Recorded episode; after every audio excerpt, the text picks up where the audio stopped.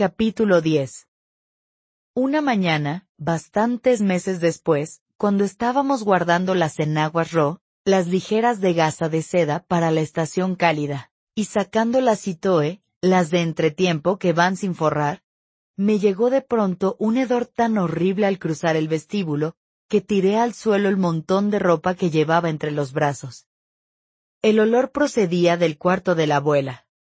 Corrí escaleras arriba a buscar a la tía, porque enseguida me di cuenta de que tenía que haber pasado algo terrible.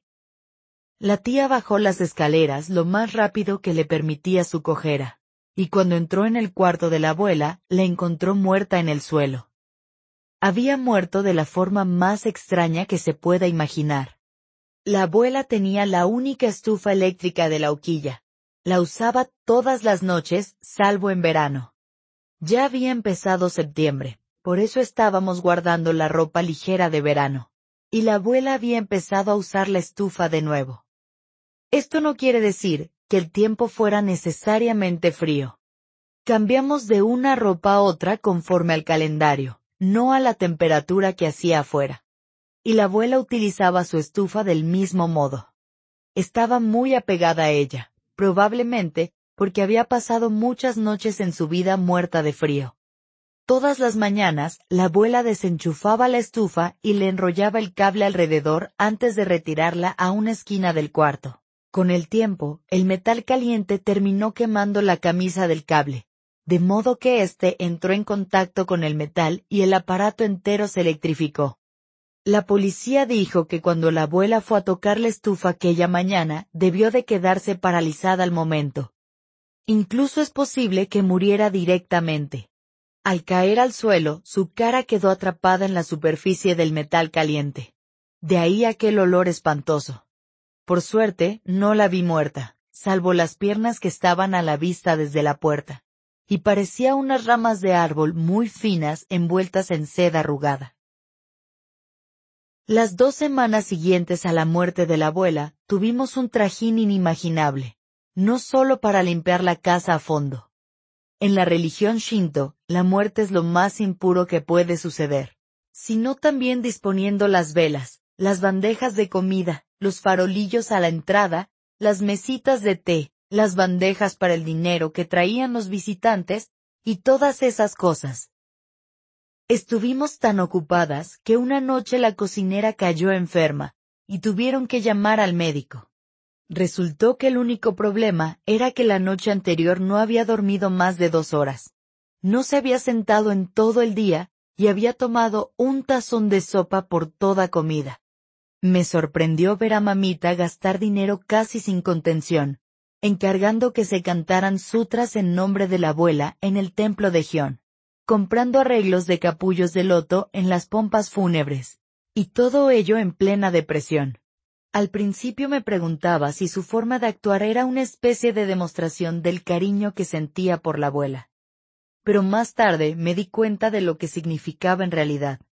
Prácticamente todo Gion pasaría por nuestra hoquilla a fin de presentar a la abuela sus últimos respetos, y asistiría a la ceremonia fúnebre que tendría lugar una semana después en el templo. Mamita tenía que ofrecer el espectáculo que todos esperaban. Durante unos días, realmente todo Gion pasó por nuestra hoquilla, o eso pareció, y tuvimos que ofrecerles té y dulces a todos. Mamita y la tía recibieron a las dueñas de varias casas de té y hoquillas, y a cierto número de criadas que habían conocido a la abuela, así como tenderos, peluqueros y fabricantes de pelucas, la mayoría de los cuales eran hombres, y por supuesto, a docenas y docenas de geishas. Las geishas de más edad conocían a la abuela de sus días de geisha, pero las más jóvenes no habían oído ni siquiera hablar de ella. Venían por respeto a mamita, o en algunos casos, porque tenían algún tipo de relación con Hatsumono. Mi tarea durante esos agitados días consistía en hacer pasar a las visitas a la sala, en donde mamita y la tía las esperaban. Era una distancia de solo unos cuantos escalones, pero las visitas no se hubieran atrevido a entrar solas, y además tenía que localizar a qué cara correspondía cada par de zapatos, pues mi tarea era llevarlos a la casita de las criadas para que no entorpecieran en la entrada. Y luego devolvérselos en el momento adecuado cuando se iban. Al principio lo pasé fatal. No podía mirar fijamente a los ojos de las visitas sin parecer grosera. Pero un simple vistazo a su cara no me bastaba para recordarla. Enseguida aprendí a fijarme en el kimono que llevaban. Hacia la segunda o tercera tarde se abrió la puerta, y entró un kimono que me sorprendió, y me pareció el más hermoso de los que había visto a cualquiera de las visitas. Era oscuro, como correspondía a la ocasión, un sencillo vestido negro con una cenefa en el bajo. Pero el estampado de esta, de hierbas verdes y doradas, era tan suntuoso que de pronto me encontré imaginando lo sorprendidas que se quedarían las mujeres y las hijas de los pescadores de Yoroido al ver una cosa así. Una doncella acompañaba a nuestra visitante, lo que me hizo pensar que tal vez era la dueña de una casa de té o de una hoquilla pues muy pocas geishas se podían permitir este gasto. Yo aproveché que ella se detuvo a mirar el pequeño altar shinto de nuestro portal, para mirar a hurtadilla su cara. Era un óvalo tan perfecto, que enseguida se me vino a la cabeza un pergamino que había en el cuarto de la tía, con un dibujo a tinta de una cortesana del periodo Heian, es decir, de hace mil años. No era una mujer tan llamativa como Hatsumono, pero sus rasgos eran tan perfectos que no tardé en empezar a sentirme aún más insignificante de lo normal. Y entonces, de pronto me di cuenta de quién era aquella mujer.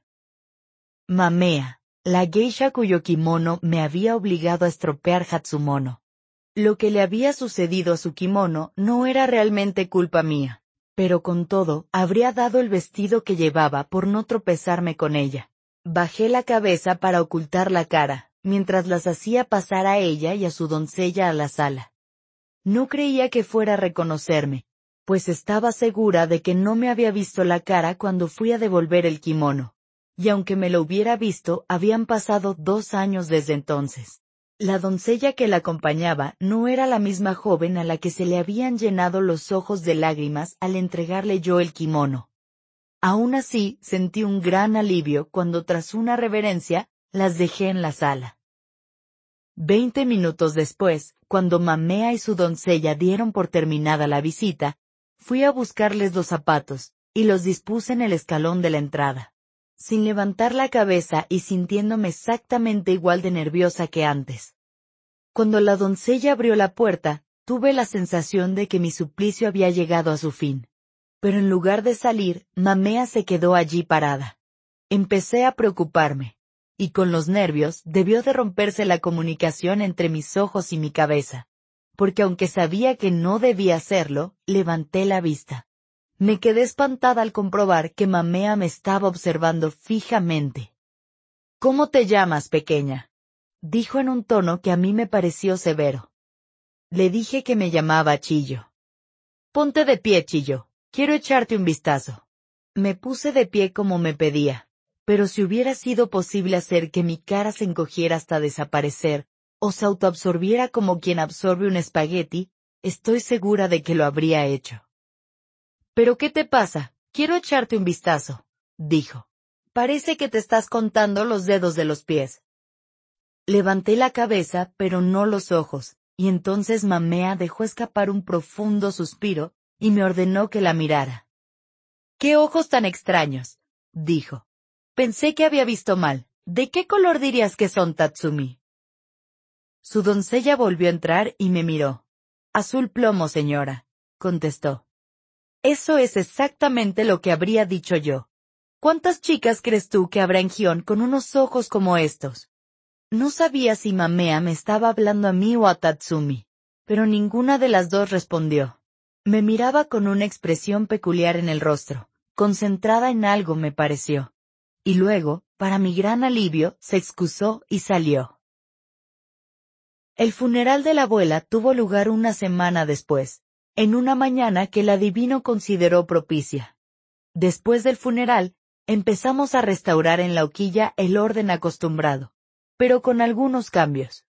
La tía se mudó al piso de abajo, a la habitación que había sido de la abuela, y Calabaza, que iba a empezar en breve su aprendizaje de geisha, ocupó la habitación del segundo piso, que había sido de la tía. Además, a la semana siguiente llegaron dos nuevas criadas, ambas de mediana edad y muy enérgicas. Puede parecer extraño que mamita añadiera criadas cuando la familia era ahora menor en número, pero en realidad, la hoquilla siempre había tenido menos personal del necesario, porque la abuela no soportaba que hubiera mucha gente a su alrededor. El último cambio fue que a Calabaza la liberaron de todas sus tareas. Se le dijo que debía empezar a aprovechar el tiempo practicando las diversas artes de las que iba a depender su vida profesional. Por lo general, a las chicas no se les daba tantas oportunidades de practicar. Pero la pobre calabaza era muy torpe, y necesitaba más tiempo. Yo la pasaba fatal viéndola tocar el chamisén, arrodillada en la pasarela durante horas sacando la lengua como si quisiera lamerse la mejilla. Me sonreía cuando nuestras miradas se cruzaban, y en realidad, su disposición hacia mí era de lo más dulce y amable.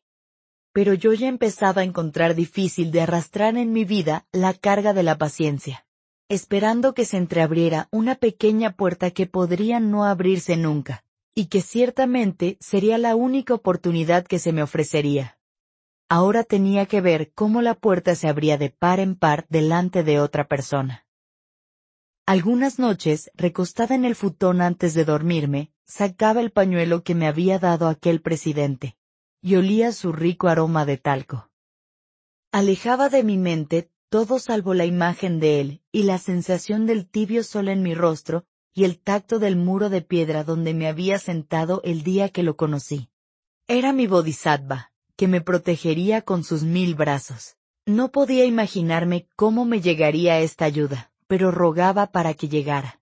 Hacia el final del primer mes después de la muerte de la abuela, una de las criadas nuevas me vino a buscar un día y me dijo que me esperaba alguien en la puerta. Era una calurosa tarde de octubre, demasiado calurosa para la estación y estaba empapada de sudor después de haber estado limpiando el tatami del nuevo cuarto de calabaza, que hasta hacía poco había sido el de la tía. Calabaza tenía la manía de subirse galletas de arroz a su dormitorio, de modo que tenía que limpiar los tatamis con mucha frecuencia. Me limpié la cara con una toalla húmeda lo más rápido que pude, y me lancé escaleras abajo. En el portal me esperaba una joven vestida con un kimono como de doncella. Me arrodillé con una inclinación de cabeza. Solo cuando la miré por segunda vez me di cuenta de que era la doncella que había acompañado a Mamea a nuestra hoquilla unas semanas antes.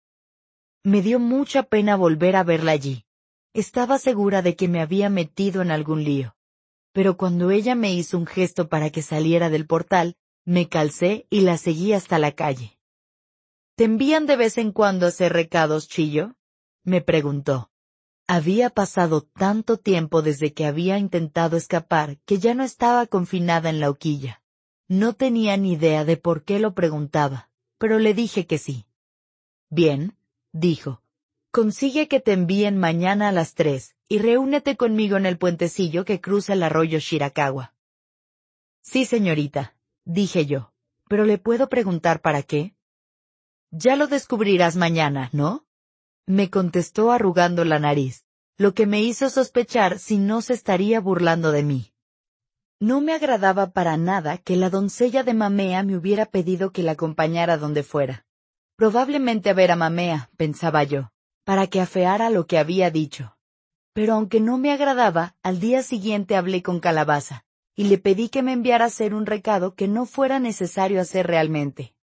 Le preocupaba buscarse líos, hasta que le prometí que encontraría la manera de pagárselo. Así que a las tres, cuando yo estaba en el patio, me llamó a voces.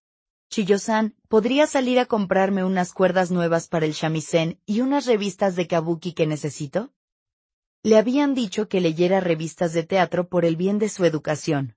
Luego la oí decir aún más alto, ¿te parece bien, tía?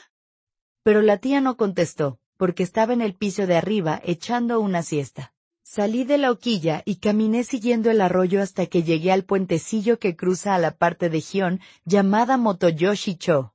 Con aquel tiempo tan cálido y maravilloso, había bastantes hombres y geishas paseando, y admirando los cerezos llorones, cuyos arcillos decoraban la superficie del agua.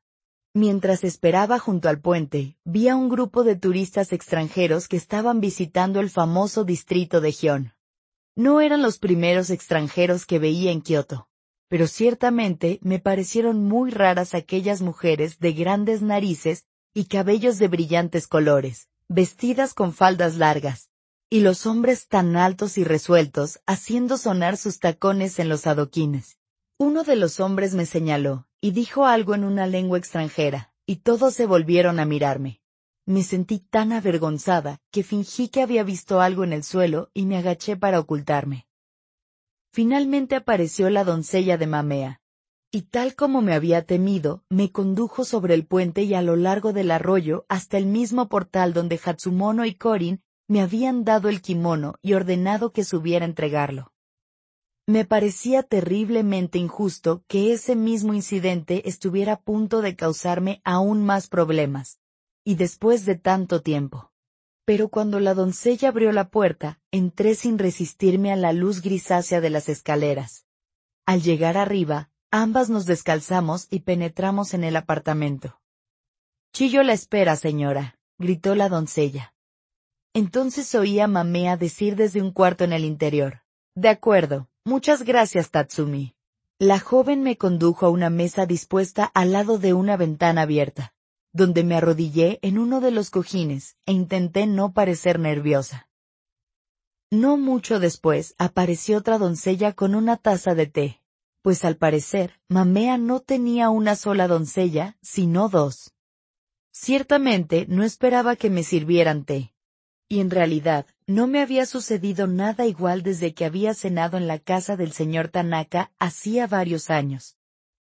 Le di las gracias con una inclinación de cabeza, y bebí unos sorbitos, para no parecer grosera.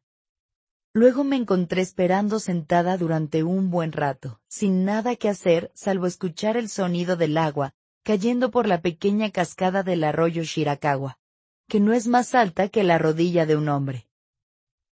El apartamento de Mamea no era grande, pero era extremadamente elegante, con hermosos tatamis, obviamente nuevos, pues conservaban todavía el precioso brillo amarillo verdoso y el olor de la paja fresca.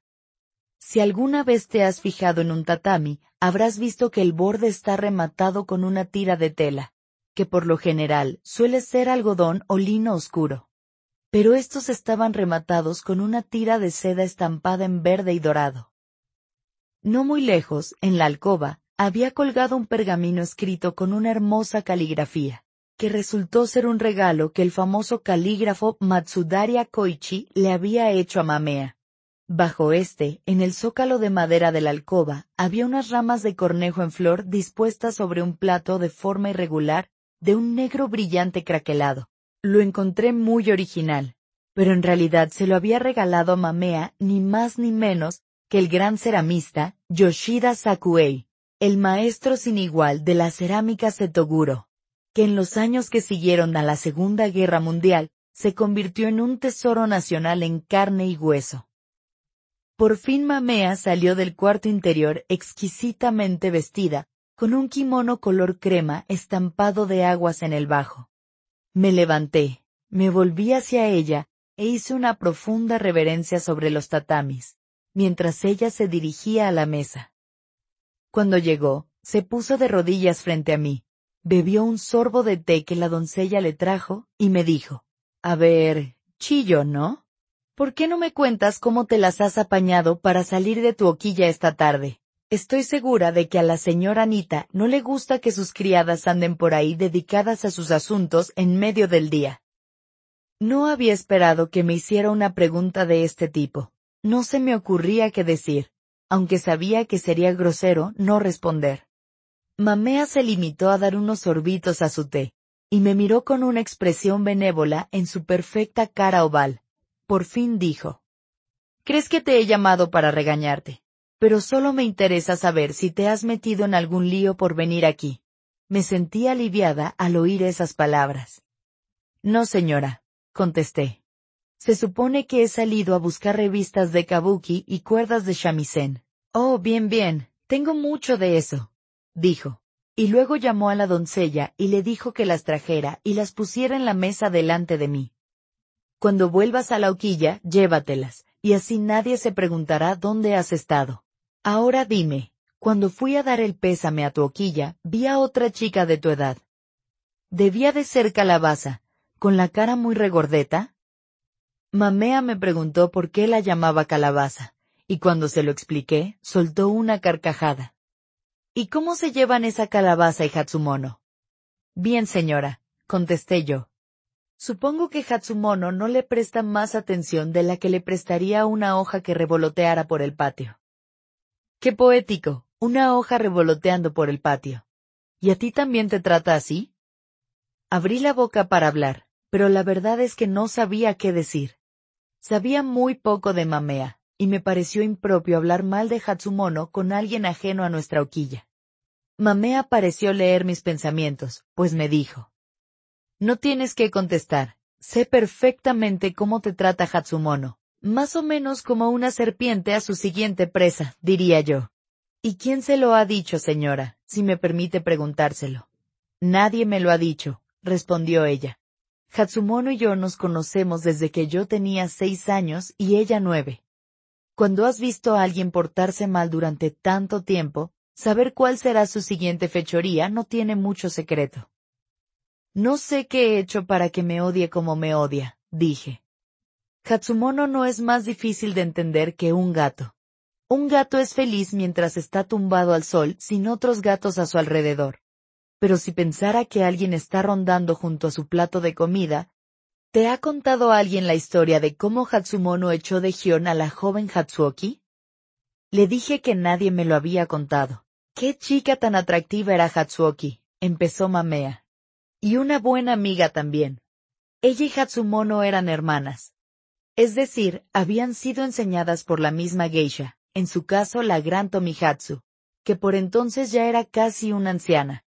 A tu Hatsumono nunca le gustó la joven Hatsuoki, y cuando las dos estaban aprendiendo no soportaba tenerla de rival. Así que empezó a difundir el rumor por todo Gion de que Hatsuoki había sido sorprendida una noche en la vía pública en una actitud impropia con un policía.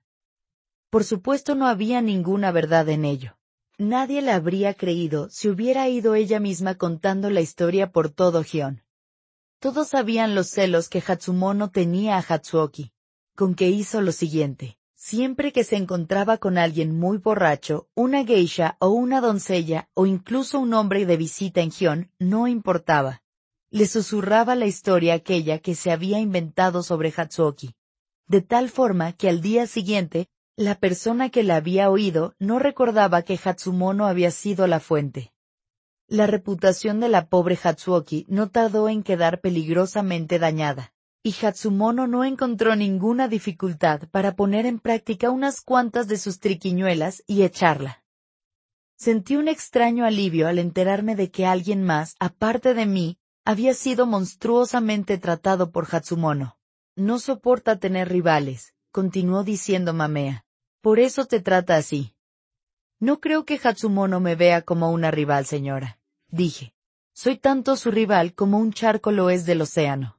Pero en tu hoquilla, ¿no encuentras raro que la señora Anita no haya adoptado a Hatsumono? La hoquilla Anita debe ser la hoquilla sin heredera más rica de Gion. Adoptándola, la señora Anita no solo solucionaría ese problema, sino que también todas las ganancias de Hatsumono quedarían en la hoquilla, sin que hubiera que pagarle a ella un solo zen. Y Hatsumono es una geisha célebre. Se diría que si la señora Anita, a quien le gusta el dinero tanto como a todos, no la ha adoptado hace tiempo, es que tendrá sus buenas razones para no hacerlo, ¿no crees? Nunca había pensado en nada de esto, pero después de escuchar a Mamea, estaba segura de que sabía exactamente la razón.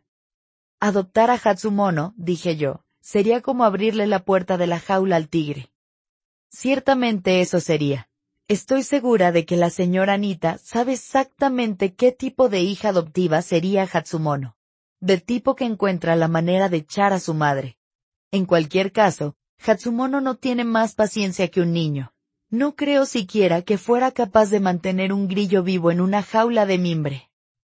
Tras un año o dos, probablemente vendería la colección de kimonos de la hoquilla y se retiraría.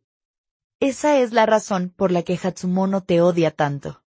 Pues la otra chica, Calabaza, no creo que le preocupe mucho. No es muy probable que la señora Anita quiera adoptarla. Mamea-san, dije, estoy segura de que recuerda aquel kimono suyo que quedó destrozado. No me vas a decir ahora que eres la chica que vertió tinta sobre él. Pues sí, señora. Y aunque estoy segura de que sabe que Hatsumono está detrás de todo aquello, Espero poder demostrarle algún día cómo lamento lo sucedido. Mamea se quedó mirándome un largo rato. No me hacía idea de lo que podría estar pensando hasta que dijo, puedes disculparte si lo deseas. Me retiré de la mesa y me incliné hasta tocar el tatami. Pero antes de poder decir nada, Mamea me interrumpió. Esa sería una bonita reverencia si tú fueras una campesina recién llegada a Kioto, dijo pero como quieres parecer educada, has de hacer así. Mírame, aléjate más de la mesa. Así, ¿vale? Sigue de rodillas. Ahora estira los brazos y pon los dedos en el tatami que tienes delante. Solo las yemas de los dedos, no toda la mano. Y los dedos han de estar totalmente pegados. Todavía veo huecos entre ellos. Muy bien, ahora ponlos sobre el tatami, las manos juntas. Eso. Ahora estás en la postura adecuada para inclinarte tanto como puedas. Pero mantén el cuello recto y no dejes caer la cabeza. Y por lo que más quieras, no descargues tu peso en las manos o parecerás un hombre. Eso es. Ahora vuelve a intentarlo. Repetí la reverencia y le dije de nuevo cuánto lamentaba haber participado en el destrozo de su hermoso kimono. Era un bonito kimono, ¿verdad? dijo ella. Bueno, pues ahora nos olvidaremos de todo aquello. Quiero saber por qué has dejado de prepararte para geisha. Tus profesores en la escuela me dijeron que ibas bien hasta el momento que dejaste de asistir a clase. Deberías estarte preparando para una carrera de éxitos en Gion. ¿Por qué paró en seco la señorita Nita tu educación? Le conté de mis deudas, incluyendo el kimono, y el broche que Hatsumono me había acusado de robar. Pero cuando terminé, continuó mirándome con frialdad. Finalmente dijo. Hay algo más que no me dices. Considerando tus deudas, yo esperaría que la señorita Anita estuviera incluso más decidida a verte triunfar como geisha. Desde luego como nunca vas a conseguir pagarle, es trabajando de criada. Debí de bajar la vista, avergonzada al oír esto, pues por un instante, Mamea pareció capaz de leer mis pensamientos. Intentaste escapar, ¿verdad? Sí, señora, dije yo. Tenía una hermana, nos separaron, pero logramos encontrarnos. Teníamos que reunirnos en cierto lugar una noche y huir juntas. Pero entonces me caí del tejado y me rompí el brazo. ¿Del tejado? Debes de estar bromeando. ¿Te subiste allí para echar una última mirada a Kioto? Le expliqué por qué lo hice. Ya sé que hice una tontería, dije luego. Ahora mamita no invertirá un cen más en mi aprendizaje, pues teme que vuelva a escaparme. Y todavía hay algo más. Una chica que intenta huir de la hoquilla en la que vive deja en mal lugar a la dueña. Así es como piensa la gente aquí en Gion. Pero si ni siquiera es capaz de impedir que se le escapen las criadas. Esas cosas. Pero, ¿qué vas a hacer ahora, Chillo? No me pareces una chica que quiera pasarse la vida de criada. Oh señora, daría lo que fuera por reparar mis errores, dije. Han pasado más de dos años. He esperado pacientemente confiando que me surgirá alguna oportunidad. Esperar pacientemente no es algo que vaya contigo. Me doy cuenta de que tienes una gran cantidad de agua en tu personalidad. El agua nunca guarda. Cambia de forma y fluye alrededor de las cosas y encuentra pasos secretos en los que no ha pasado nadie el agujerito en el tejado o el fondo de una caja. No cabe duda de que es el más versátil de los cuatro elementos. Puede asolar la tierra, puede apagar el fuego, puede tragarse un trozo de metal y arrastrarlo. Ni la madera, que es su complemento natural, puede sobrevivir sin el alimento del agua. Pero pese a todo, no te has inspirado en estas fuerzas para vivir tu vida, ¿no es así? En realidad, señora, ver correr el agua fue lo que me dio la idea de escaparme por el tejado. Estoy segura de que eres una chica lista, Chillo, pero no creo que ese fuera tu momento más inteligente. Quienes tenemos mucha agua en nuestras personalidades no escogemos hacia dónde corremos. Lo único que podemos hacer es fluir hacia donde nos lleva el paisaje de nuestras vidas. Supongo que soy como un río que se topa con una presa, y esa presa es Hatsumono. Sí, probablemente eso es cierto, dijo ella mirándome tranquilamente. Pero a veces los ríos se llevan las presas. Desde que llegué a su apartamento, me había estado preguntando por qué me había mandado llamar Mamea. Ya había decidido que no tenía nada que ver con el kimono, pero hasta ese momento no me percaté de lo que había tenido delante todo el tiempo. Mamea debía de haber decidido utilizarme para vengarse de Hatsumono. Era obvio que eran rivales. ¿Por qué si no habría destrozado Hatsumono el kimono de Mamea dos años antes? Sin duda, Mamea debía de haber estado esperando el momento adecuado, y ahora, al parecer lo había encontrado. Me iba a utilizar de mala hierba que ahoga el resto de las plantas del jardín. No buscaba solo venganza, quería deshacerse completamente de Hatsumono. En cualquier caso, continuó Mamea, Nada cambiará hasta que la señora Anita te permita seguir con tu preparación. No tengo muchas esperanzas de lograr convencerla. No te preocupes ahora de eso. Preocúpate de encontrar el momento adecuado. Para entonces la vida ya me había enseñado lo suyo, pero no sabía lo que era la paciencia, ni siquiera lo suficiente para comprender a qué se refería Mamea con aquello de encontrar el momento adecuado. Le dije que si ella me sugería lo que debía decir, estaba dispuesta a hablar con mamita al día siguiente mismo. Mira, Chillo, andar dando tumbos por la vida no es un buen procedimiento. Has de aprender cómo encontrar el tiempo y el lugar para cada cosa. Cuando un ratón quiere volver loco a un gato, no se precipita fuera de la madriguera cada vez que se le ocurre. ¿No sabes consultar el horóscopo? No sé si habrás visto alguna vez un horóscopo japonés. Si ojeas uno, encontrarás sus páginas abarrotadas de complicados gráficos y oscuros caracteres. Las geishas son una gente muy supersticiosa, como te decía. La tía y mamita, e incluso la cocinera y las doncellas, y las criadas, no decidían nada, ni tan siquiera algo tan sencillo como comprarse un par de zapatos, sin consultar el horóscopo. Pero yo no lo había consultado nunca. No me extraña que te hayan ocurrido tantas desgracias, me dijo Mamea. ¿Me estás diciendo que intentaste escapar sin comprobar si el día era propicio? Le dije que mi hermana había decidido el día. Mamea quería saber si me acordaba de la fecha exacta, y tras consultar con ella el calendario, logré acordarme.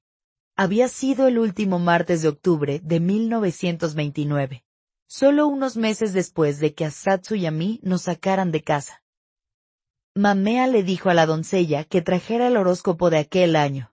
Tras preguntarme mi signo del zodiaco, el año del mono, pasó un rato examinando varios gráficos y cotejándolos con otros, así como comprobando la página en la que se daba la perspectiva general de mi signo para ese mes. Finalmente leyó. Tiempo poco propicio. Se han de evitar a toda costa las agujas, los alimentos extraños y los viajes. Aquí se detuvo para lanzarme una mirada. ¿Oyes lo que dice? Viajes. Después continúa diciendo que has de evitar las siguientes cosas. Veamos. Bañarse a la hora del gallo, comprarse ropa nueva, embarcarse en nuevas empresas, y escucha esta, cambiar de residencia. Aquí Mamea cerró el libro y clavó sus ojos en mí. ¿Tuviste cuidado con todas estas cosas? Mucha gente duda de este tipo de adivinación pero cualquier duda que tuvieras habría desaparecido si hubieras estado allí y visto lo que sucedió a continuación. Mamea me preguntó el signo de mi hermana, y consultó la misma información. Bueno, bueno, dijo pasado un rato. Esto es lo que dice. Día propicio para todo tipo de pequeños cambios. Tal vez no era el mejor día para algo tan ambicioso como escaparse, pero sin duda, era mejor que el resto de los días de esta semana o la siguiente. Y entonces venía lo más sorprendente. Y luego continúa diciendo, Muy buen día para viajar en la dirección de los corderos. Leyó Mamea. Y cuando sacó un mapa y buscó Yoroido, vimos que estaba al noreste de Kioto, que es en verdad la dirección que corresponde al signo del cordero en el zodiaco. Satsu había consultado el horóscopo. Probablemente a eso había ido cuando me dejó sola unos minutos en el cuartito de debajo de la escalera. Y no le había faltado razón para hacerlo. Ella había logrado escapar y yo no. En ese momento empecé a comprender lo incondescendiente que había sido, no solo en la planificación de mi huida, sino también en todo lo demás. Nunca había comprendido lo relacionadas que están unas cosas con otras. Y no estoy hablando solo del zodiaco, nosotros, los seres humanos, somos solo una parte de algo mucho más grande. Puede que al caminar aplastemos un escarabajo, o sencillamente produzcamos una pequeña corriente en el aire, que haga que una mosca termine posándose donde no se hubiera posado nunca. Y si pensamos en el mismo ejemplo, pero siendo nosotros el papel de los insectos, y el universo en toda su extensión, el que acabamos de hacer nosotros, veremos claramente que cada día nos afectan unas fuerzas sobre las cuales no tenemos más control que el que tiene el pobre escarabajo sobre nuestro pie gigantesco, cerniéndose sobre él. ¿Y qué podemos hacer? Hemos de emplear todos los métodos que podamos para comprender el movimiento del universo a nuestro alrededor, y planificar nuestros actos para no luchar contra las corrientes, sino ir a favor de ellas. Mamea volvió a tomar el horóscopo y esta vez seleccionó varias fechas de las siguientes semanas que eran propicias para realizar grandes cambios. Le pregunté si debería tratar de hablar con mamita en cualquiera de esas fechas, y qué debía decirle exactamente. No es mi intención que hables tú personalmente con la señora Anita, me respondió. No te escucharía. Y en su caso, yo tampoco lo haría. Que ella sepa, no hay nadie en Gion que quiera ser tu hermana mayor. Me apenó mucho oírla decir esto. Pues entonces, Mamea-san, ¿qué puedo hacer? Volverás a tu hoquilla, Chillo, contestó Mamea, y no le dirás a nadie que has hablado conmigo. Tras esto, me miró de un modo que significaba que debía despedirme, lo que hice con una reverencia. Salí tan agitada que olvidé las revistas de Kabuki y las cuerdas de shamisen que me había dado Mamea. Su doncella me alcanzó en la calle y me las dio.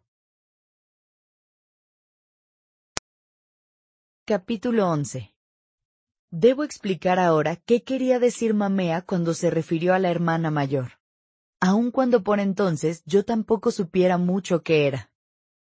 Para cuando una chica está preparada para hacer su debut como aprendiza de geisha, tiene que haber establecido una relación con una geisha experimentada.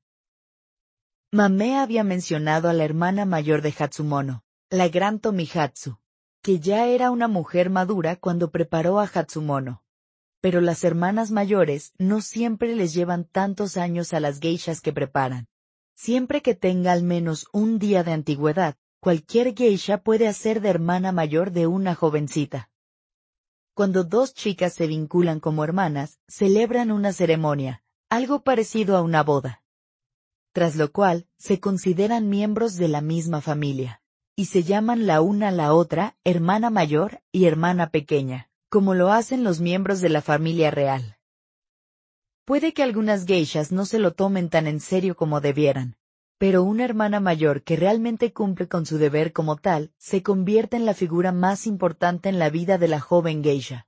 Su función no se limita a enseñar a la hermana pequeña la forma de mezclar la turbación y la risa cuando un hombre le cuenta un chiste malicioso, o ayudarla a escoger el grado correcto de cera para poner bajo el maquillaje.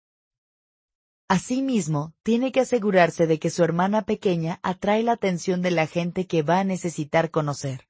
Y esto lo hace llevándola por Gion y presentándole a las dueñas de las mejores casas de té, al hombre que fabrica las pelucas para las funciones de teatro, a los chefs de los mejores restaurantes, etcétera, etcétera. Todo ello significa un montón de trabajo. Pero presentar a su hermana pequeña en Gion durante el día es solo la mitad del papel que ha de desempeñar la hermana mayor pues Gion es como una pálida estrella que solo luce en todo su esplendor al ponerse el sol. por la noche, la hermana mayor ha de llevar a la menor con ella, a fin de presentársela a los clientes y protectores que ha ido conociendo a lo largo de los años. Les dice así, ¿conoce a tal y tal, mi hermana pequeña? Que no se le olvide su nombre, pues llegará a ser una gran estrella. Y por favor, no deje de verla la próxima vez que visite Gion. Claro está que pocos hombres pagan grandes cantidades para pasar la velada charlando con una chica de 14 años. De modo que lo más seguro es que cuando vuelva a Gion, el cliente en cuestión no la llame. Pero la hermana mayor y la dueña de la casa de té seguirán insistiendo hasta que termine haciéndolo. Si resulta que después de todo no le gusta por ninguna razón, bueno, eso es otra historia. Pero si le gusta, lo más probable es que termine siendo su protector, y apreciándola igual que a su hermana mayor. Cuando haces de hermana mayor, te sientes a veces como si estuvieras transportando un saco de arroz de aquí para allá por toda la ciudad. Pues no solo la hermana pequeña depende de la mayor en la misma medida que depende un pasajero del tren en el que viaja, sino que además, cuando la hermana pequeña no se comporta como debe, es la hermana mayor la que ha de cargar con la responsabilidad. La razón por la que una geisha de renombre y en plena actividad se toma estas molestias por una chica más joven, es que cuando una aprendiza de geisha sale adelante y llega a la fama, todo Gion se beneficia. La aprendiza, porque puede saldar todas sus deudas, y si tiene suerte, terminará de amante de un hombre rico. La hermana mayor, porque recibe una parte de los honorarios de su hermana, al igual que las dueñas de las diferentes casas de té donde trabaja la chica. Incluso el fabricante de pelucas, o las tiendas donde venden los adornos del pelo, o los dulces que la geisha compra de vez en cuando, para regalar a sus protectores. Aunque no reciban directamente una parte de los honorarios de la chica, se benefician de tener como clienta a una geisha famosa quien además traerá más gente a gastar dinero en Gion. Es justo decir que una joven aprendiza de geisha de Gion depende para casi todo de su hermana mayor, y sin embargo, muy pocas chicas pueden opinar sobre quién quieren que sea su hermana mayor. Una geisha bien establecida no pondrá en peligro su reputación tomando como hermana pequeña a una chica insulsa o que no vaya a gustar a sus protectores. Por otro lado, la dueña de una hoquilla que ha invertido un montón de dinero en la formación de la aprendiza, no va a esperar sentada a que aparezca una geisha de lo más insulso y se ofrezca de hermana mayor. El resultado es que las geishas con más fama terminan teniendo más solicitudes de las que pueden aceptar. Pueden rechazar algunas, pero otras no. Y esto me lleva a la razón por la que mamita creía, como sugería Mamea, que ninguna geisha de Gion iba a querer actuar de hermana mayor mía.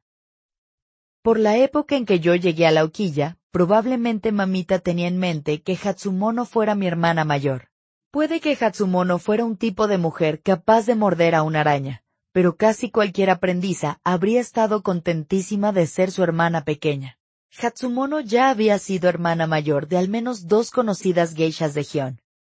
En lugar de torturarlas como a mí, se portó bien con ellas. Tuvo la posibilidad de escoger si las tomaba o las dejaba de tomar bajo su tutela. Y lo hizo por el dinero que ello le reportaría.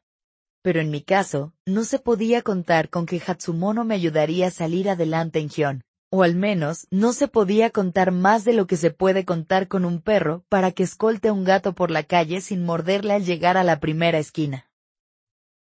Mamita podría haber obligado a Hatsumono a ser mi hermana mayor, no solo porque vivía en nuestra hoquilla, sino también porque apenas tenía kimonos de su propiedad, y dependía de la colección de la hoquilla.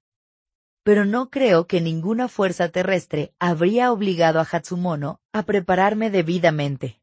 Estoy segura de que el día que le hubieran dicho que me llevara a la casa de Temizuki y me presentara a las propietarias, me habría llevado en su lugar a las orillas del río y habría dicho, Río Camo, le presento a mi nueva hermana pequeña.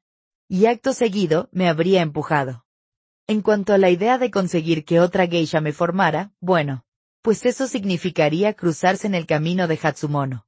Y pocas geishas de Gion tenían el valor de hacer tal cosa.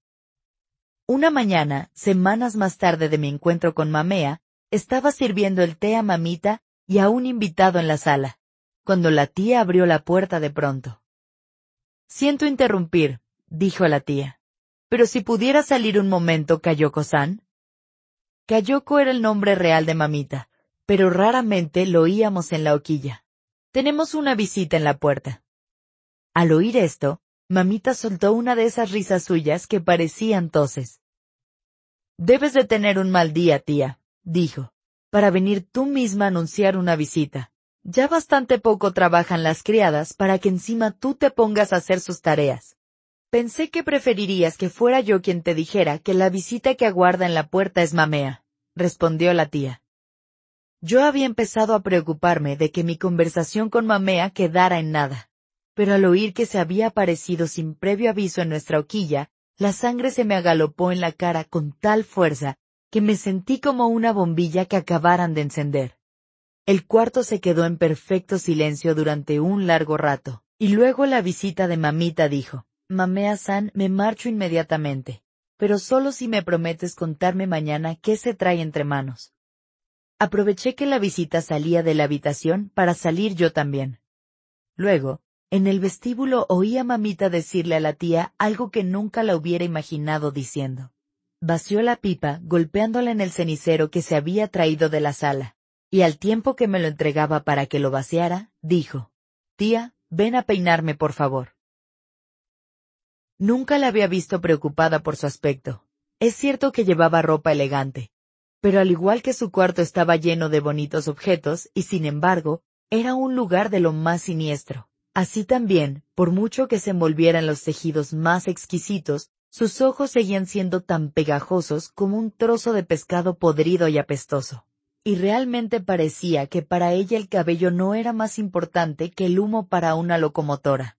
Algo que no sale por arriba. Cuando mamita fue a la puerta, yo me quedé en la casita de las criadas limpiando el cenicero. E hice tales esfuerzos por oír lo que hablaban mamea y ella, que podría haberme dislocado todos los huesos del oído. Primero habló mamita. Siento haberte hecho esperar, mamea-san. ¿A qué se debe el honor de tu visita? Luego mamea dijo. Le pido disculpas por venir tan intempestivamente, señora Anita. O algo por el estilo. Y así continuaron las dos durante un rato. Todos mis esfuerzos por escucharlas me estaban resultando tan poco satisfactorios como los de un hombre que arrastra un baúl colina arriba solo para descubrir que está lleno de piedras. Por fin pasaron del vestíbulo a la sala. Yo estaba tan desesperada por oír la conversación que agarré un trapo y empecé a limpiar el suelo del vestíbulo. Por lo general, la tía no me hubiera permitido trabajar allí mientras había una visita en la sala. Pero estaba tan ansiosa de escuchar como yo. Cuando salió la criada que les había servido el té, la tía se puso a un lado de la puerta donde no pudieran verla, y se aseguró de que quedaba abierta una rendija. Estaba escuchando con tanta atención las trivialidades que se estaban intercambiando, que debí de perder la noción de lo que pasaba a mi alrededor pues de pronto levanté la vista y vi la cara regordeta de calabaza pegada a la mía. Estaba de rodillas abrillantando el suelo, pese que ya lo estaba haciendo yo, ya que ya estaba exenta de ese tipo de tareas. ¿Quién es Mamea? me susurró. Estaba claro que Calabaza había oído cuchichear a las criadas. Precisamente hacía un momento que yo misma las había visto en conciliábulo en el pasillo del patio en el extremo opuesto de la pasarela. Ella y Hatsumono son rivales, le contesté yo también en susurro. Es la dueña del kimono que me hizo manchar de tinta Hatsumono. Pareció que me iba a preguntar algo más, pero entonces oímos hablar a Mamea. Señora Anita, espero que excuse mi atrevimiento de venir a molestarla en un día tan ajetreado. Pero me gustaría tener unas breves palabras con usted a propósito de Chillo, su criada. Oh no, exclamó Calabaza, y me miró a los ojos para mostrarme cuánto lamentaba lo que estaba a punto de sucederme. Nuestra chillo puede ser un poco fastidiosa, dijo mamita. Espero que no te haya molestado. No, no, nada de eso, dijo mamea. Pero he notado que durante las últimas semanas no ha asistido a clase. Estoy tan acostumbrada a cruzármela por los pasillos. Justamente ayer pensé que podría estar enferma y acabo de conocer a un médico muy bueno. Si quiere le digo que venga a verla. Es muy amable por tu parte, contestó mamita. Pero debes de estar pensando en otra chica. No te puedes haber cruzado con nuestra Chillo en la escuela. Hace dos años que no va a clase. ¿No nos referimos a la misma chica? Es una bastante bonita, con unos sorprendentes ojos azul grisáceo. Sí, sí que tiene unos ojos poco comunes. Pero debe de haber dos muchachas muy parecidas en Gion. ¿Quién lo hubiera dicho? Puede que hayan pasado dos años desde que la vi por la escuela, dijo Mamea. Pero tal vez me impresionó tanto que parece que fue ayer. Si no le importa que le pregunte, señora Anita, ¿está bien la chica? Oh sí, sana como una manzana, y tan revoltosa como siempre. Pero, ¿ya no va a clase? ¡Qué extraño! Estoy segura de que para una geisha joven y famosa debe ser fácil ganarse la vida en Gion. Pero ya sabes que corren tiempos difíciles. No puedo permitirme invertir dinero en cualquiera. En cuanto me di cuenta de que Chillo no valía, Estoy segura de que nos referimos a dos chicas distintas, dijo Mamea. No puedo imaginar que una mujer de negocios tan astuta como usted pueda decir que Chillo no vale. ¿Está segura de que se llama Chillo? Ninguna de nosotras se dio cuenta de ello. Pero mientras decía estas palabras, Mamita se levantó de la mesa y atravesó la habitación. Un momento después corrió la puerta y se encontró con la nariz pegada a la oreja de la tía. Esta dio un paso atrás y se quitó de en medio como si nada hubiera pasado. Y supongo que mamita se conformó con fingir lo mismo. Pues se limitó a mirar hacia donde yo estaba, diciendo, Chillo-san, ven aquí un momento. Para cuando cerré la puerta tras de mí y me arrodillé en el tatami para hacer la reverencia, mamita ya había vuelto a ocupar su lugar en la mesa. Esta es nuestra Chillo, dijo mamita. La misma que yo decía exclamó Mamea. ¿Cómo estás, Chillosan? Me alegro de que tengas tan buen aspecto. Le estaba diciendo aquí a la señora Anita que estaba preocupada por ti. Pero parece que te encuentras bien. Oh sí, señora, muy bien, contesté yo. Gracias, Chillo, me dijo mamita. Me excusé con una reverencia, pero antes de ponerme en pie, Mamea dijo. De veras que es una niña preciosa, señora Anita. Le confieso que a veces he estado a punto de venir a pedirle permiso para tomarla como hermana pequeña. Pero como ya no va clase... Mamita debió de quedarse de una pieza al oír esto. Pues aunque estaba a punto de beber un sorbo de té, su mano se detuvo a mitad de camino de su boca, y se quedó inmóvil durante todo el tiempo que me llevó a mí levantarme y salir de la habitación. Ya había vuelto a colocarme limpiando el suelo del vestíbulo cuando la oí responder. Una geisha tan famosa como tú, Mamea-san, tú podrías tener de hermana pequeña a quien quisieras. Es cierto que me lo piden con frecuencia, pero hace más de un año que no tomo ninguna hermana pequeña nueva. Se diría que con la depresión económica que estamos viviendo, la clientela tendría que venir con cuentagotas, pero en realidad, nunca he tenido tanto trabajo. Supongo que los ricos siempre siguen siendo ricos, incluso con los tiempos que corren. Hoy necesitan divertirse más que nunca, dijo mamita. Pero estaba diciendo, sí, ¿qué estaba yo diciendo? Bueno, lo mismo da. No quiero entretenerla más. Me agrada saber que Chillo se encuentra bien. Muy bien, sí, pero espera un momento, mamea, no te vayas aún, si no te importa. ¿No estabas diciendo que casi llegaste a considerar la idea de tomar a Chillo como hermana menor? Bueno, no sé.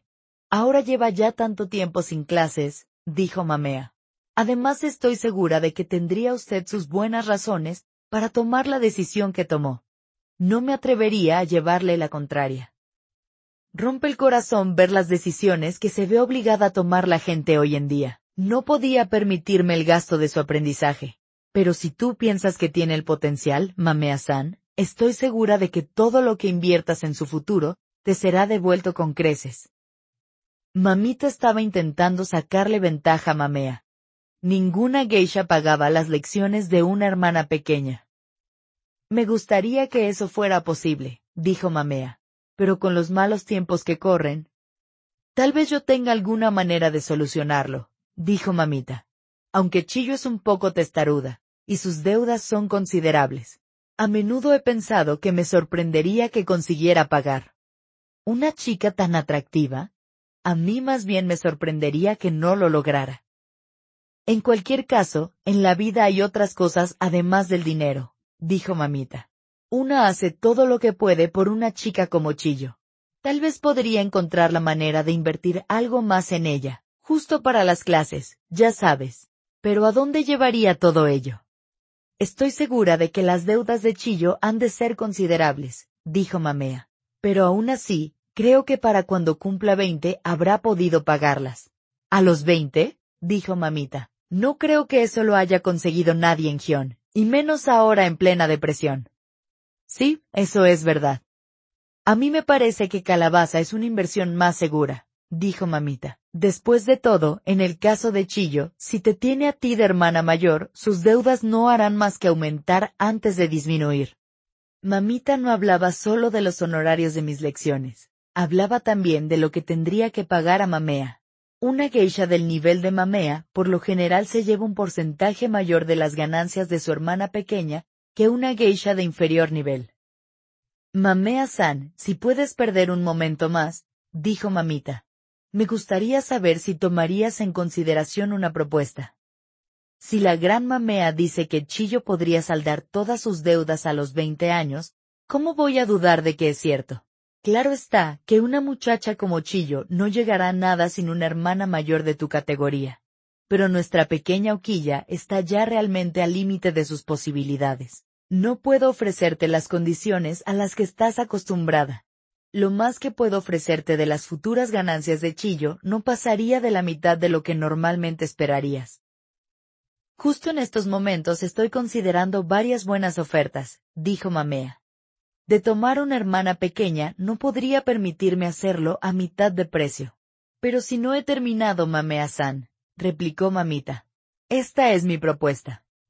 Es cierto que solo puedo pagar la mitad de lo que normalmente cobrarías, pero si Chillo consigue realmente saldar sus deudas a los 20 años, como tú predices, yo te entregaría entonces el resto de lo que debería haberte correspondido, más un 30% adicional.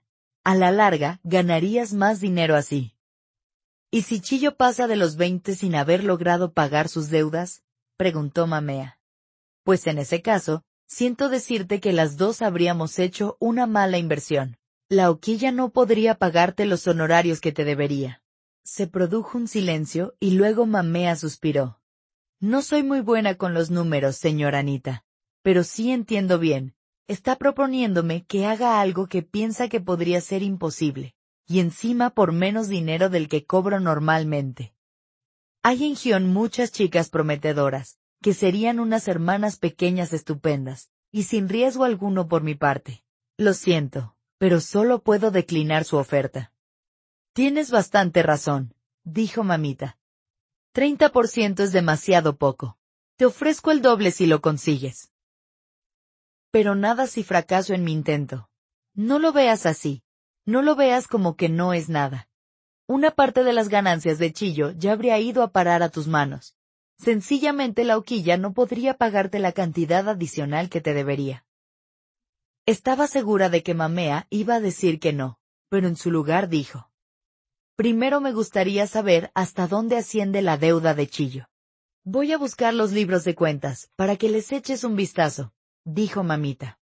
No oí nada más de la conversación, pues al llegar aquí, la tía perdió la paciencia y me envió a la calle con una lista de recados. Pasé la tarde más agitada que un montón de piedras en un terremoto pues no sabía en qué iba a quedar todo aquello. Si mamita y mamea no llegaban a un acuerdo, me quedaría toda la vida de criada, tan seguro como que una tortuga no deja de ser tortuga. Cuando volví a la hoquilla, Calabaza estaba arrodillada en la pasarela, cerca del patio, sacando unos espantosos chirridos del chamisén. Parecía muy contenta de verme, y me llamó. Búscate alguna excusa para entrar en el cuarto de mamita, me dijo. Lleva toda la tarde encerrada con el abaco. Estoy segura de que va a decirte algo. Luego ven a contármelo todo. Pensé que era una buena idea. Uno de mis recados había sido comprar pomada para la sarna de la cocinera, pero estaba agotada en la farmacia. así que decidí subir y pedirle excusas por haber vuelto sin ella. A ella le daba absolutamente igual, por supuesto. Probablemente ni siquiera sabía que me habían mandado a buscarla. Pero al menos así entraría en su cuarto. Resultó que mamita estaba escuchando un serial por la radio. Si cualquier otro día la hubiera molestado en un momento así, me habría hecho una seña para que entrara y habría seguido escuchando la radio, examinando los libros de cuentas y fumando su pipa. Pero hoy para mi sorpresa, nada más verme, apagó la radio y cerró el libro de cuentas. Yo hice una reverencia y me arrodillé ante la mesa. He observado que mientras estaba aquí mamea has estado dando brillo al suelo del vestíbulo. ¿Pretendías oír nuestra conversación? No, no, señora. La madera estaba arañada y Calabaza y yo estábamos intentando pulirla para que no se notara. Solo espero que llegues a ser mejor geisha que embustera, dijo, y se echó a reír sin sacarse la pipa de la boca, de tal modo, que lanzó una nubecilla de cenizas al soplar inadvertidamente en la cazoleta. Algunas hebras de tabaco ardían aún cuando se posaron en su kimono. Dejó la pipa sobre la mesa y se palmoteó toda ella hasta que estuvo segura de apagarlas todas. Vamos a ver, Chillo. Llevas en la hoquilla más de un año, ¿no? dijo. Más de dos años, señora.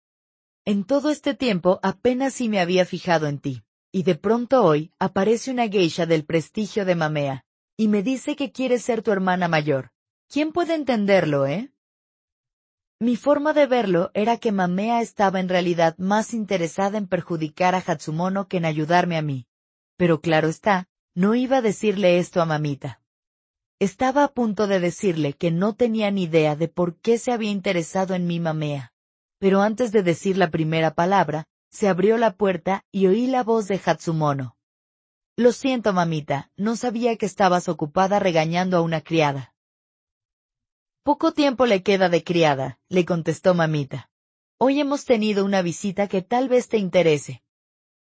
Sí me he enterado de que ha venido Mamea y ha sacado a nuestro pececito de la pecera, dijo Hatsumono. Se acercó y se arrodilló ante la mesa tan cerca de mí que tuve que echarme a un lado rápidamente para hacerle sitio.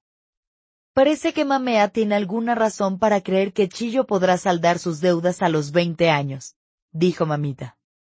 Katsumono volvió la cara hacia mí. Viendo su sonrisa, cualquiera habría pensado que era la de una madre mirando con adoración a su querida hijita. Pero esto es lo que dijo. Tal vez, mamita, si la vendieras a una casa de putas. Compórtate, Hatsumono. No te he mandado venir para oír esas cosas. Quiero saber qué le has hecho a Mamea últimamente que haya podido provocarla. Puede que doña Remilgos piense que le he echado a perder el día simplemente por cruzármela en la calle. Pero aparte de eso, yo no he hecho nada. Se propone algo, y me gustaría saber qué es. No hay ningún misterio, mamita. Cree que la mejor manera de meterse conmigo es a través de la señorita estúpida. Mamita no respondió. Parecía que estaba considerando lo que le había dicho Hatsumono. Tal vez, dijo por fin. Piensa de verdad que Chillo tiene más posibilidades como geisha que calabaza, y quiere sacar algún dinero de ello. ¿Quién lo diría? Realmente, mamita, Mamea no necesita Chillo para hacer dinero. ¿De verdad crees que es una casualidad que haya decidido gastar su tiempo en una chica que vive precisamente en la misma hoquilla que yo? Mamea no dudaría en relacionarse con tu perrito si pensara que eso iba a servir para expulsarme de Gion. Venga, venga, Hatsumono. ¿Por qué iba a querer Mamea echarte de Gion? Porque soy más guapa. ¿No es esa una buena razón? Quiere humillarme diciéndole a todo el mundo.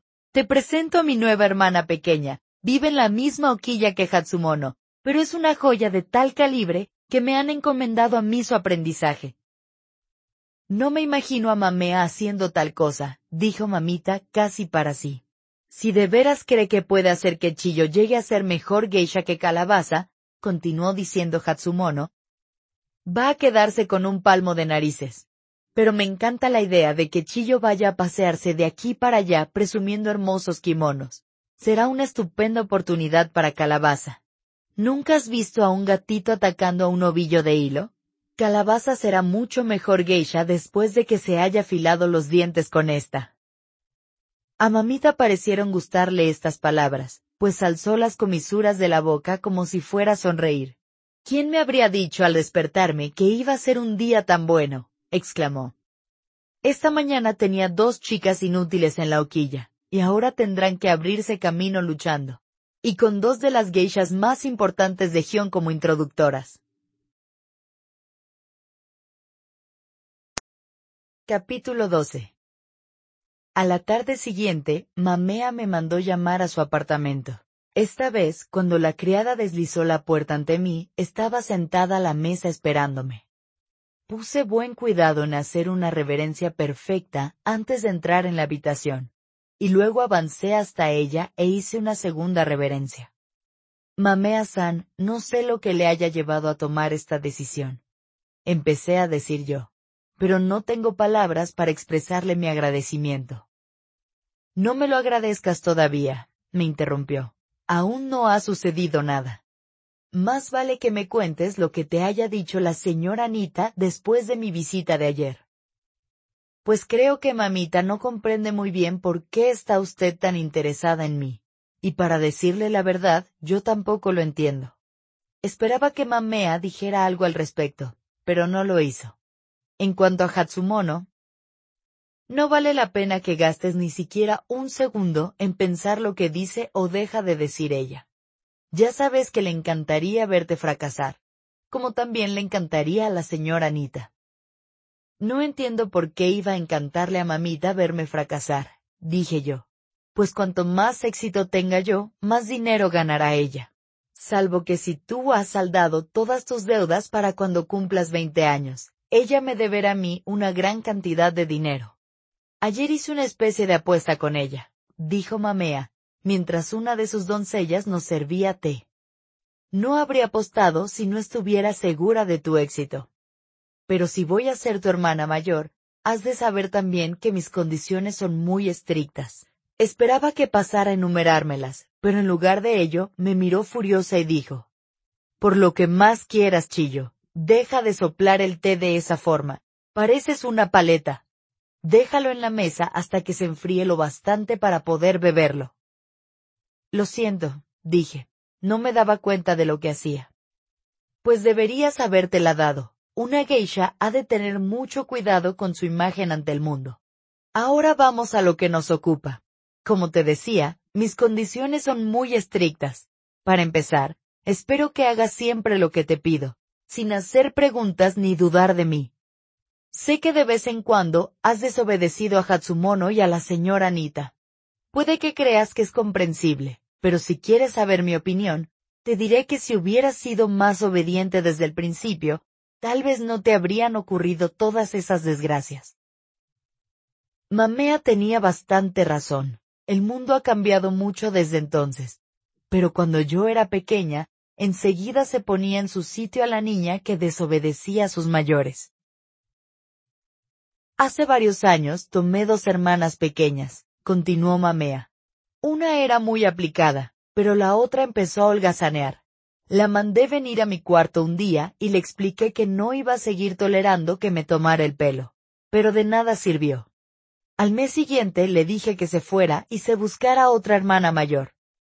Mamea-san, te prometo que conmigo eso no ocurrirá nunca, dije. Gracias a ti me siento como un barco que va a navegar por primera vez en el océano. Nunca me perdonaría si te decepcionara. Sí, sí, todo eso está muy bien, pero no solo hablo del trabajo.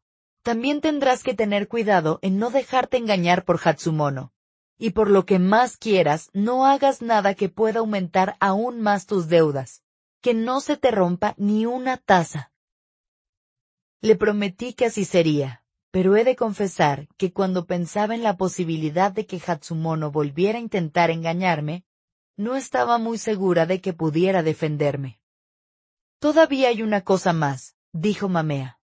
Todo lo que hablamos tú y yo ha de quedar entre nosotras. Nunca le contarás nada a Hatsumono, aunque solo hablemos del tiempo. ¿Has entendido bien? Cuando Hatsumono te pregunte qué te he dicho, tú debes contestarle. Oh Hatsumono-san, Mamea nunca dice nada interesante. Lo olvido todo nada más al oírlo. Es la persona más aburrida del mundo. Le dije a Mamea que había comprendido. Hatsumono es bastante lista, continuó ella. Con que le des la más mínima pista se hará una composición de lugar, y te sorprendería ver cómo acierta. De pronto, Mamea se inclinó hacia mí y me dijo mostrando un gran enfado en la voz. ¿De qué estaban hablando ayer cuando las vi en la calle juntas? De nada, señora, respondí yo. Y aunque Mamea siguió clavando en mí una mirada furiosa, yo estaba tan sorprendida que no pude decir nada más. ¿Qué quieres decir con nada? Más vale que me respondas, niña estúpida, o te llenaré los oídos de tinta mientras duermes. Me llevó un ratito darme cuenta de que Mamea estaba intentando imitar a Hatsumono. No era una buena imitación, pero en cuanto reparé en ello, dije, de verdad te lo digo, Hatsumono-san, Mamea no para de decir tonterías, nunca recuerdo nada de lo que dice. Sus tonterías me entran por un oído y me salen por el otro. ¿Estás segura de que nos viste ayer juntas en la calle? Porque si hablamos de algo parece que se ha borrado totalmente de mi memoria. Mamea continuó imitando a Hatsumono un rato más, y al final me dijo que yo había hecho un buen trabajo. Yo no estaba tan segura como ella. Ser interpelada por Mamea, incluso cuando intentaba actuar como Hatsumono, no era lo mismo que mantener el tipo delante de la propia Hatsumono. En los dos años que habían transcurrido desde que mamita había decidido poner punto final a mis clases, había olvidado casi todo lo que había aprendido. Y tampoco es que hubiera aprendido mucho, teniendo como tenía entonces la cabeza ocupada en otras cosas. Por eso, cuando volví a la escuela, tuve la sensación de que empezaba mis clases por primera vez. Para entonces había cumplido doce años, y era casi tan alta como Mamea. Se podría pensar que el hecho de ser mayor era una ventaja, pero no lo era. La mayoría de las chicas de la escuela había empezado sus estudios mucho más joven, en algunos casos, incluso a la edad de tres años y tres días que marcaba la tradición. Las que empezaban así, de pronto eran, en su mayoría, hijas de geishas, y habían sido educadas de tal modo hasta entonces que la danza y la ceremonia del té había formado parte de su vida cotidiana, como para mí bañarme en el estanque allá en Yoroido. Ya sé que ya he hablado un poco de lo que era estudiar shamisen con la señorita ratón, pero una geisha ha de estudiar muchas más artes, además del shamisen. De hecho, el prefijo gei de geisha significa artes, de modo que la palabra geisha significa artesana o artista. Mi primera clase de la mañana era tsutsumi, un tipo de tambor de pequeño tamaño. Te preguntarás de qué le sirve a una geisha saber tocar el tambor. La respuesta es muy sencilla. En los banquetes o cualquier otro tipo de reunión informal de Gion, las geishas bailan acompañadas simplemente del shamisen, y tal vez una voz pero en las representaciones teatrales, como en las danzas de la antigua capital, que tienen lugar todas las primaveras, seis o más shamisen se reúnen con varios tipos de tambor y una flauta japonesa que se llama fue, y forman un conjunto.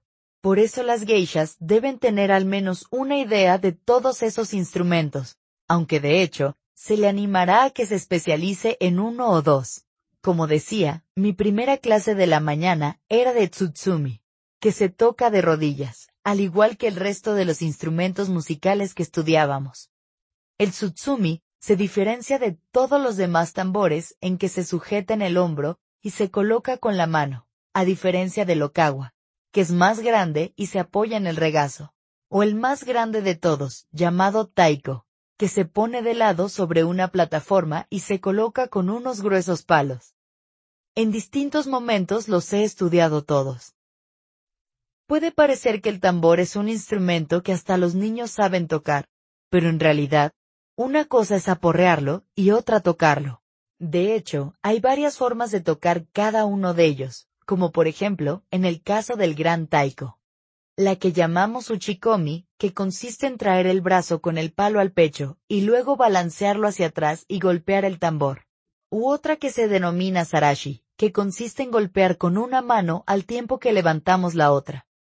Hay también otros métodos, y cada cual produce un sonido diferente, pero solo tras practicarlos mucho. Además, la orquesta toca siempre cara al público, de modo que todos estos movimientos han de ser elegantes y atractivos, así como sincronizados con el resto de los miembros de la orquesta. La mitad del trabajo consiste en producir el sonido correcto, y la otra mitad en hacerlo de la manera adecuada.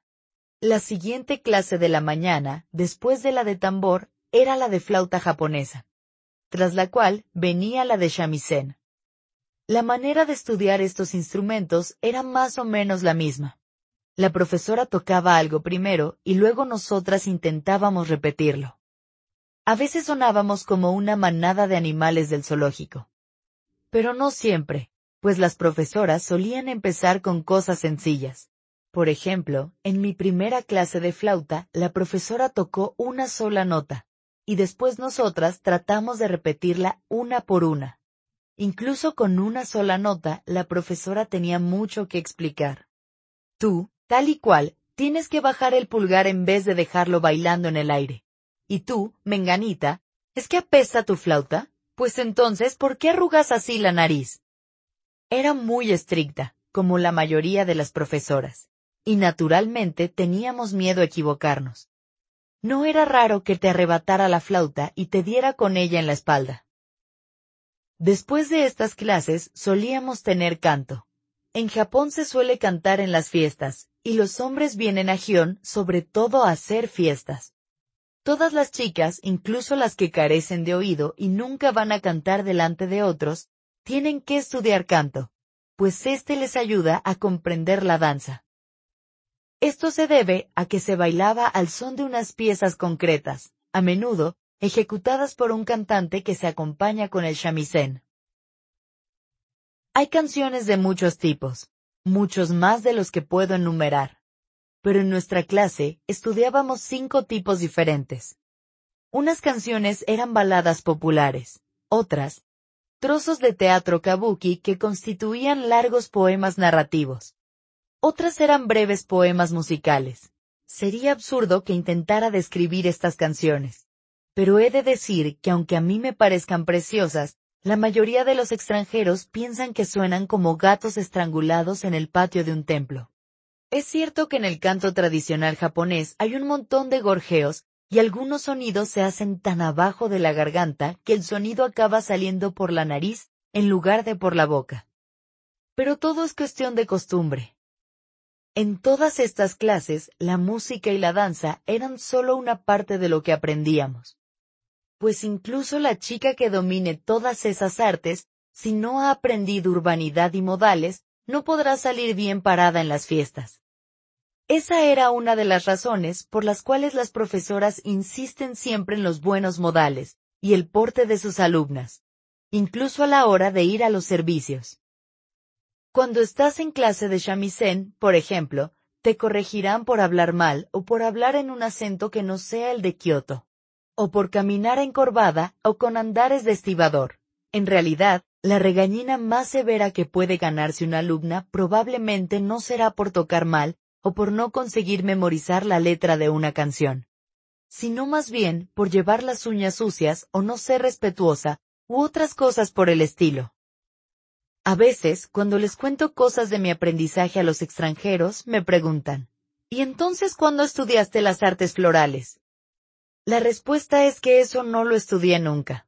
Cualquiera que se siente frente a un hombre en una mesa y se ponga a arreglar un florero con la idea de divertirlo, lo más seguro es que cuando levante la cabeza, se encuentre con que el hombre se ha echado a dormir debajo de la mesa. Es preciso recordar que una geisha es ante todo una actriz, alguien que te divierte. Puede que sirvamos el sake o el té a un hombre, pero nunca iremos a buscar para él otra ración de encurtidos. De hecho, las geishas estamos tan mimadas por nuestras doncellas que casi no sabemos cuidar de nosotras mismas o mantener nuestros cuartos ordenados. Y aún menos adornar con flores una sala de la casa de té. Mi última clase de la mañana era de la ceremonia del té. Este es un tema sobre el que se han escrito muchos libros, así que no voy a detenerme mucho. Básicamente, una ceremonia del té la llevan a cabo una o dos personas, que se sientan delante de sus invitados y preparan el té de una forma muy tradicional, empleando hermosas tazas, batidores de bambú y otras cosas por el estilo. Incluso los invitados forman parte de la ceremonia, pues deben sujetar la taza y beber de una manera determinada. Si te lo imaginas como un grupo de gente que se sienta a tomar el té, pues no tiene nada que ver con eso. Más bien parece una danza, o incluso un tipo de meditación que se realiza de rodillas. El té propiamente dicho se hace con hojas de té en polvo, batidas con el agua hirviendo hasta lograr una espumosa mezcla verde que se llama matcha, y que no suele gustar nada a los extranjeros. He de admitir que tiene un aspecto de agua jabonosa, y un sabor amargo, al que lleva un tiempo acostumbrarse. La ceremonia del té es una parte importante del aprendizaje de las geishas.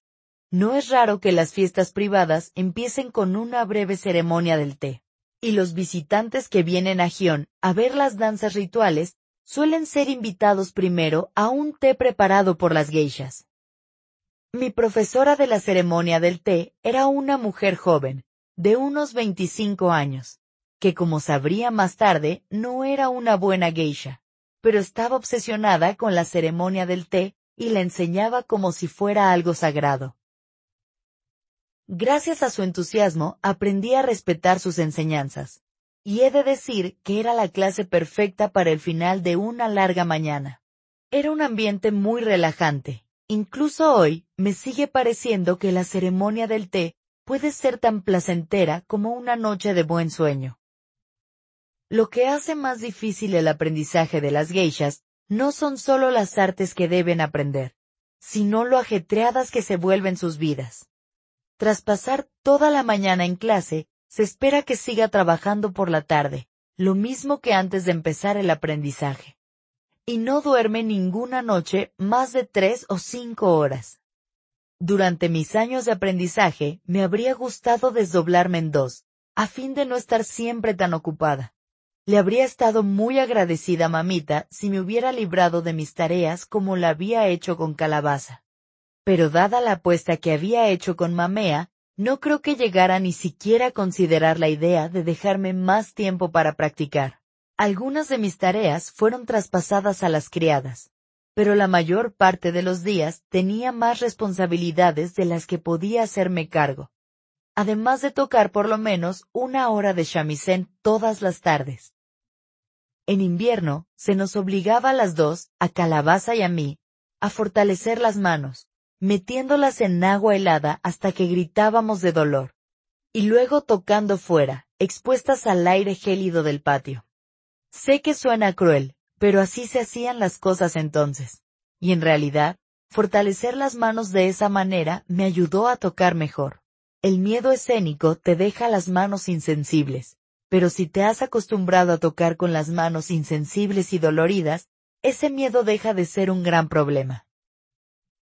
Al principio, Calabaza y yo tocábamos juntas el shamisen todas las tardes, después de una hora de clase de lectura y escritura con la tía. Desde mi llegada a la hoquilla había estudiado japonés con ella, y ella se ponía muy pesada con los buenos modales. Pero Calabaza y yo nos lo pasábamos muy bien tocando juntas. Si nos reíamos demasiado alto, la tía o una de las criadas venía a regañarnos pero mientras no hiciéramos mucho ruido y rasgáramos el chamisén mientras hablábamos, podíamos pasar ese rato disfrutando de nuestra mutua compañía. Era el momento del día que más esperaba. Pero una tarde en que Calabaza estaba ayudándome con una técnica para ligar unas notas con otras, apareció Hatsumono en el pasillo, delante de nosotras. Ni siquiera la habíamos oído entrar en la hoquilla. Mira la futura hermana pequeña de Mamea, me dijo añadió Futura porque Mamea y yo no seríamos oficialmente hermanas hasta que yo no debutara como aprendiza de geisha. Podría haberte llamado señorita estúpida, continuó Hatsumono. Pero después de lo que acabo de ver, creo que mejor me reservo ese título para Calabaza. La pobre Calabaza bajó el chamisén y lo dejó sobre el regazo, como un perrillo metiendo el rabo entre las piernas. ¿He hecho algo malo? preguntó. No tenía que mirar a Hatsumono directamente a la cara para saber que estaba roja de ira. Me asustaba pensar en lo que sucedería a continuación. Pues nada, exclamó Hatsumono. No me había dado cuenta de lo atenta que eres. Lo siento, Hatsumono. Estaba intentando ayudar a Chiyo con... Pero Chiyo no necesita tu ayuda. Cuando necesite ayuda con el shamisen, que vaya a pedírsela a su profesora. ¿Es que de verdad vas a tener una calabaza hueca por cabeza?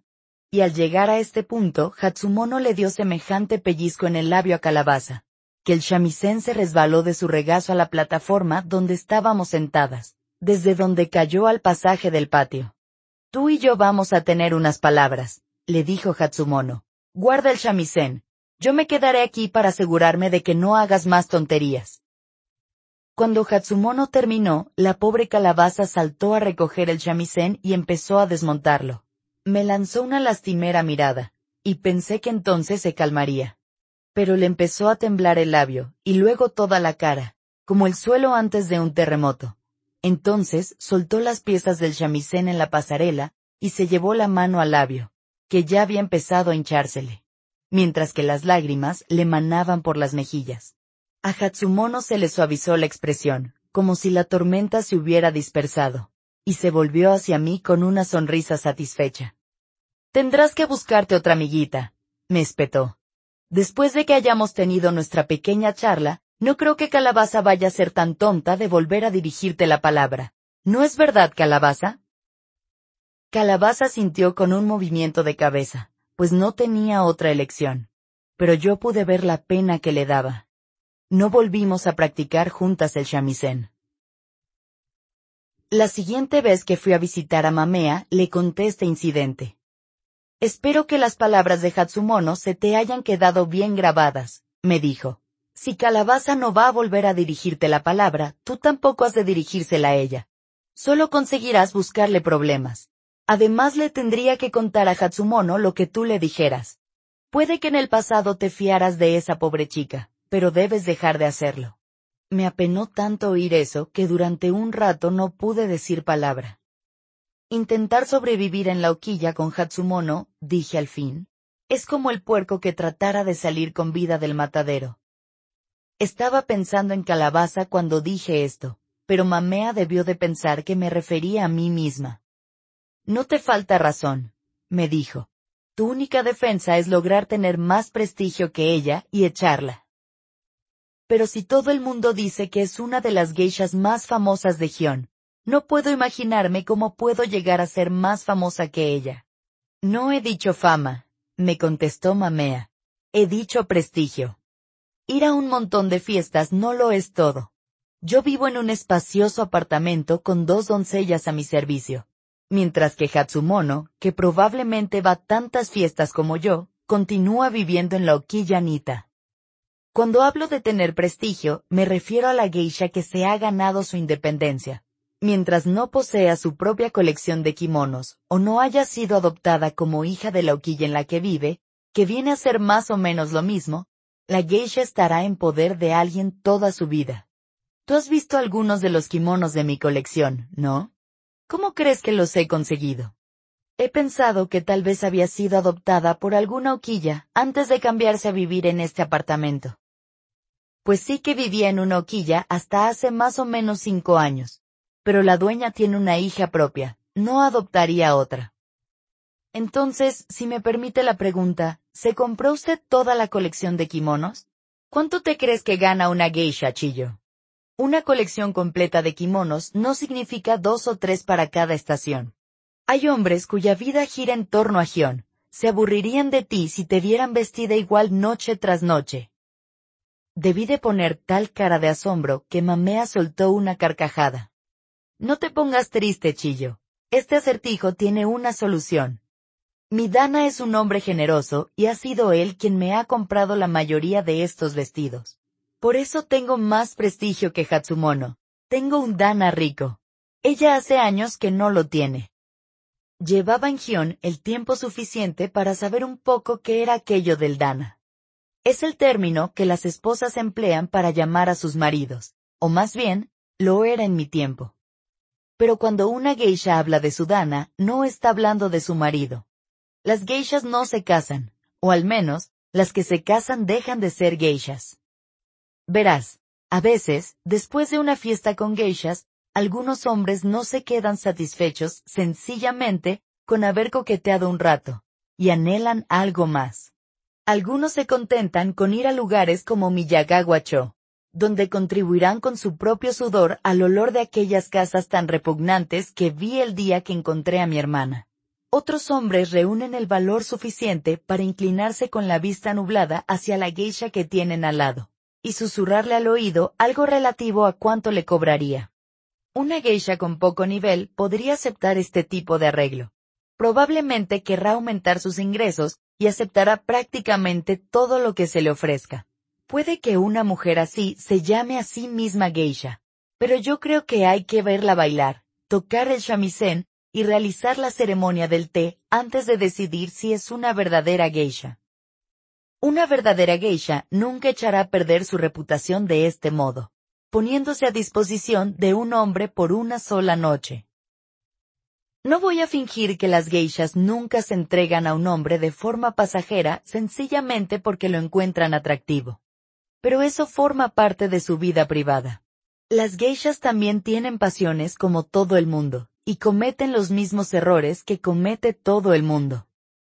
La geisha que se atreve a correr este riesgo solo espera que no la descubran. Está en juego su reputación, pero aún está más en juego su permanencia con su dana, si lo tiene y además podría despertar la cólera de la propietaria de su hoquilla. Una geisha decidida a seguir por el sendero de la pasión, se arriesgará a todo ello, pero ciertamente no lo hará por un dinerillo que bien podría ganarse más fácilmente y de una forma legal. Así que como ves, una geisha del primero o segundo rango no se puede comprar para una sola noche, por nadie, pero si el hombre adecuado está interesado en algo más, no una sola noche, sino un tiempo mucho más largo, y si las condiciones que ofrece son convenientes, en ese caso, cualquier geisha aceptará encantada este arreglo.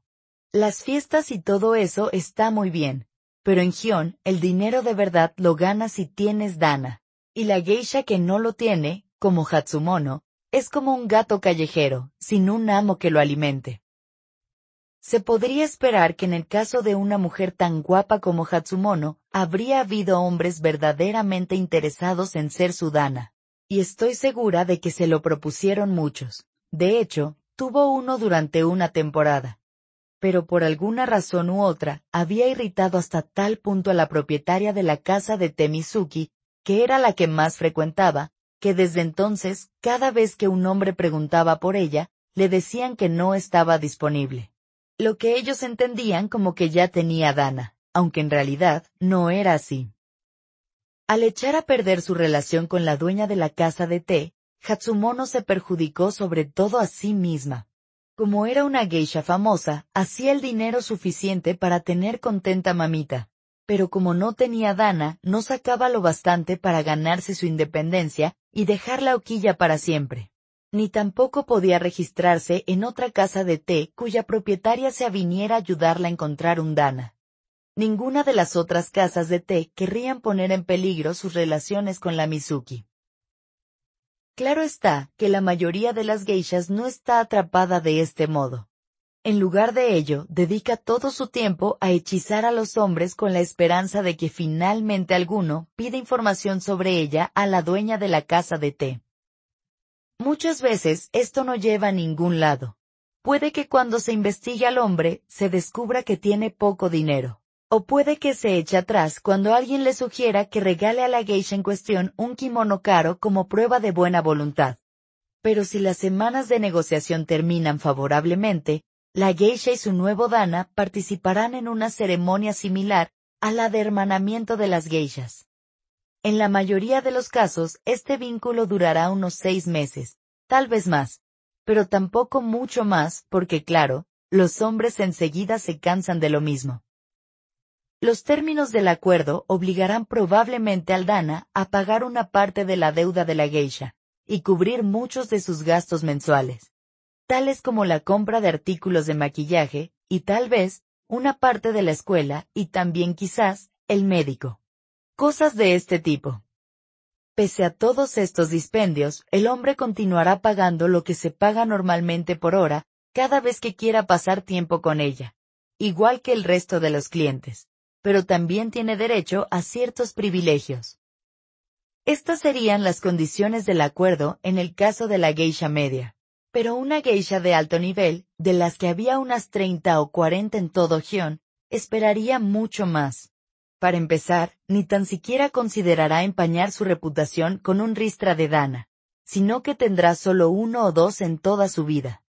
Y su dana no solo le cubrirá todos sus gastos, tales como los derechos de registro, las clases y las comidas, sino que también le proporcionará dinero de bolsillo, le financiará espectáculos de danza y le comprará kimonos y joyas. Y por supuesto, cuando pase tiempo con ella, no pagará el precio que ella tenga fijado por hora. Lo más seguro es que pague más, como un gesto de buena voluntad. Mamea era una de esas geishas de alto nivel. En realidad, como más tarde me enteraría, era una de las dos o tres geishas más conocidas de todo Japón.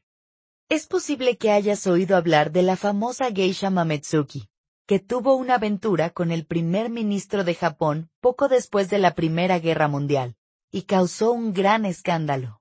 Pues bien, ella fue la hermana mayor de Mamea, por eso tiene el prefijo Mame en su nombre. Es normal que las geishas jóvenes deriven su nombre del de su hermana mayor. El haber tenido una hermana mayor como Mametsuki ya habría sido suficiente para garantizarle a Mamea una carrera de éxitos. Pero en los primeros años 20, la Oficina Japonesa de Turismo lanzó su primera campaña publicitaria.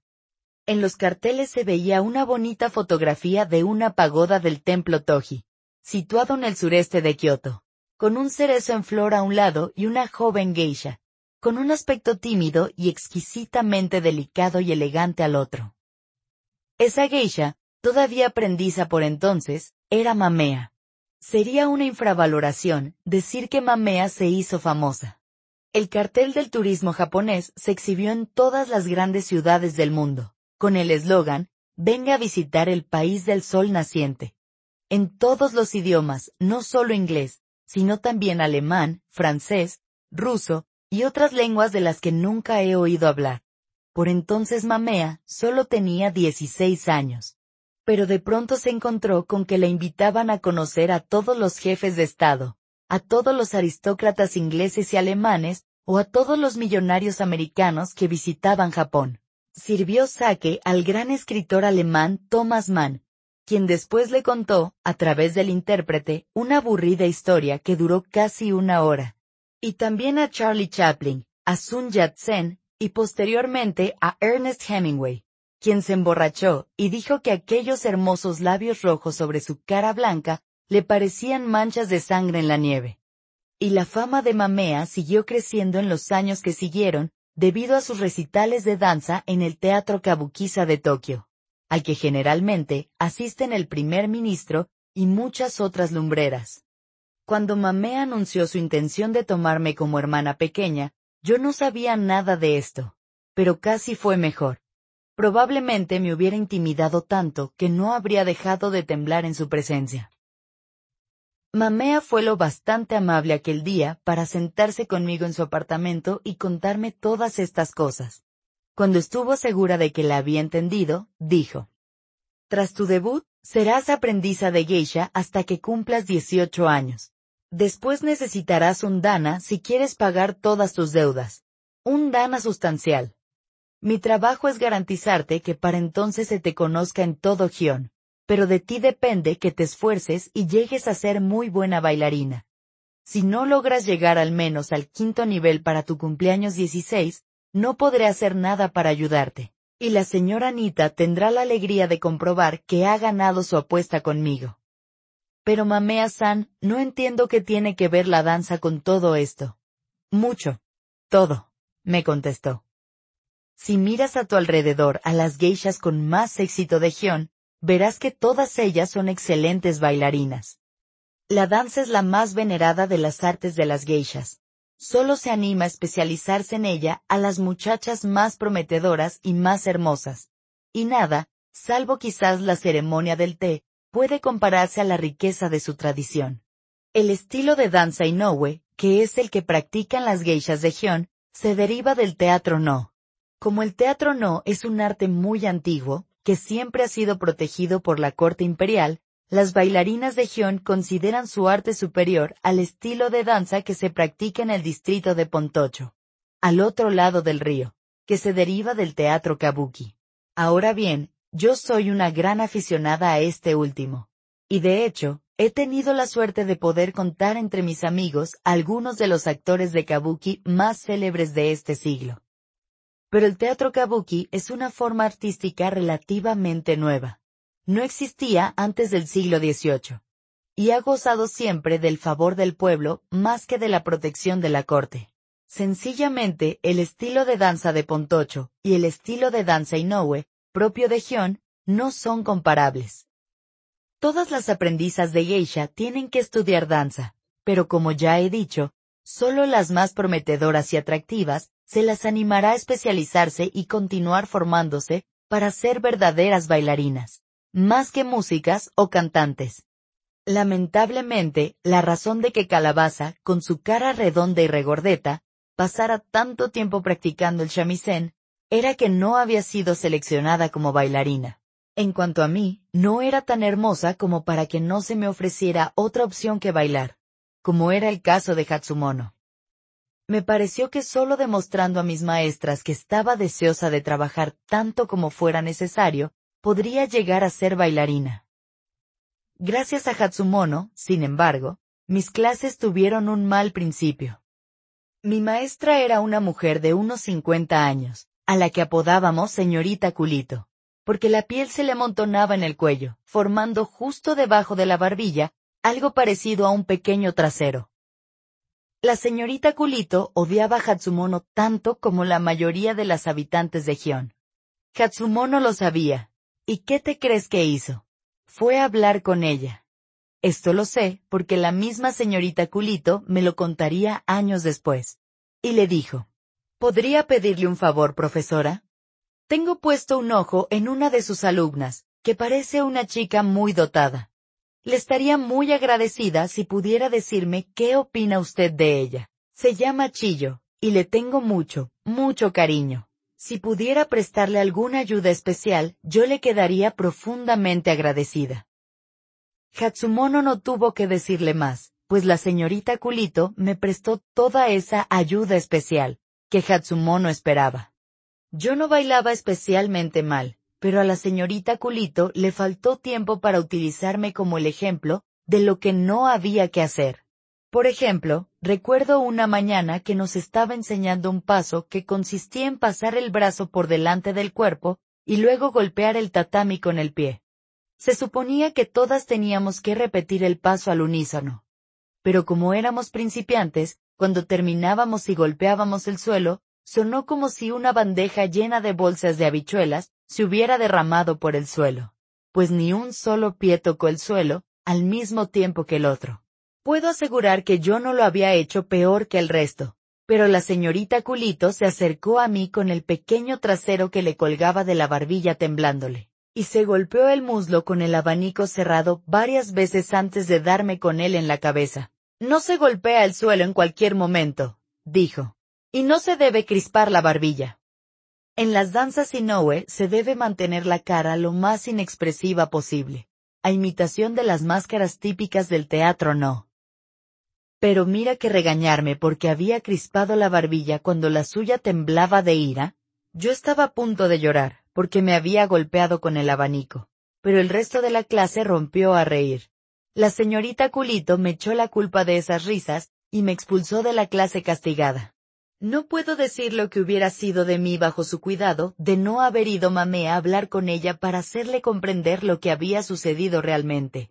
Por mucho que la profesora odiara antes a Hatsumono, estoy segura de que después de enterarse de cómo le había engañado, la odió aún más.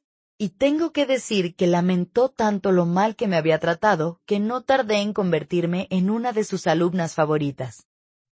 No puedo decir que tuviera dotes naturales de ningún tipo, ni para la danza, ni para cualquier otra cosa. Pero lo que sí es cierto es que estaba tan decidida como cualquiera a trabajar sin descanso hasta lograr mi objetivo. Desde que me había encontrado con aquel señor presidente en la calle un día de la primavera pasada, lo que más anhelaba era tener la posibilidad de llegar a ser geisha y encontrar un lugar en el mundo. Ahora que Mamea me había ofrecido esa posibilidad, estaba resuelta a aprovecharla. Pero con todas las clases, además de las tareas domésticas que tenía encomendadas, y con los objetivos tan altos que me había marcado, durante los primeros seis meses de aprendizaje, me sentí totalmente abrumada. Luego, pasado este tiempo, descubrí pequeños trucos que me ayudaron a llevarlo con más tranquilidad. Por ejemplo, encontré una manera de practicar el shamisen mientras hacía los recados. Recordaba una melodía en la cabeza al tiempo que me imaginaba vívidamente los movimientos de mi mano izquierda en el mástil y los de la derecha rasgando las cuerdas con la púa. De este modo, a veces cuando me ponía el instrumento real en el regazo, era capaz de tocar bastante bien una canción que solo había tocado una vez. Alguna gente creía que no había tenido que ensayarla para aprenderla, pero en realidad, la había practicado en mi cabeza, yendo y viniendo por las calles de Gion. Para aprenderme las baladas y las otras canciones que estudiábamos en la escuela, empleaba otro truco distinto. Desde pequeña había tenido cierta facilidad para repetir con bastante exactitud al día siguiente una pieza de música que había escuchado por primera vez la noche anterior. No sé por qué, supongo que es algo característico de mi personalidad. Así que empecé a escribir las letras de las canciones antes de irme a dormir. Luego cuando me despertaba, mientras mi mente estaba todavía fresca e impresionable, las leía antes incluso de estirarme en el futón. Por lo general, me bastaba con eso, pero con las canciones más difíciles utilizaba el truco de buscar imágenes que me recordaran la melodía.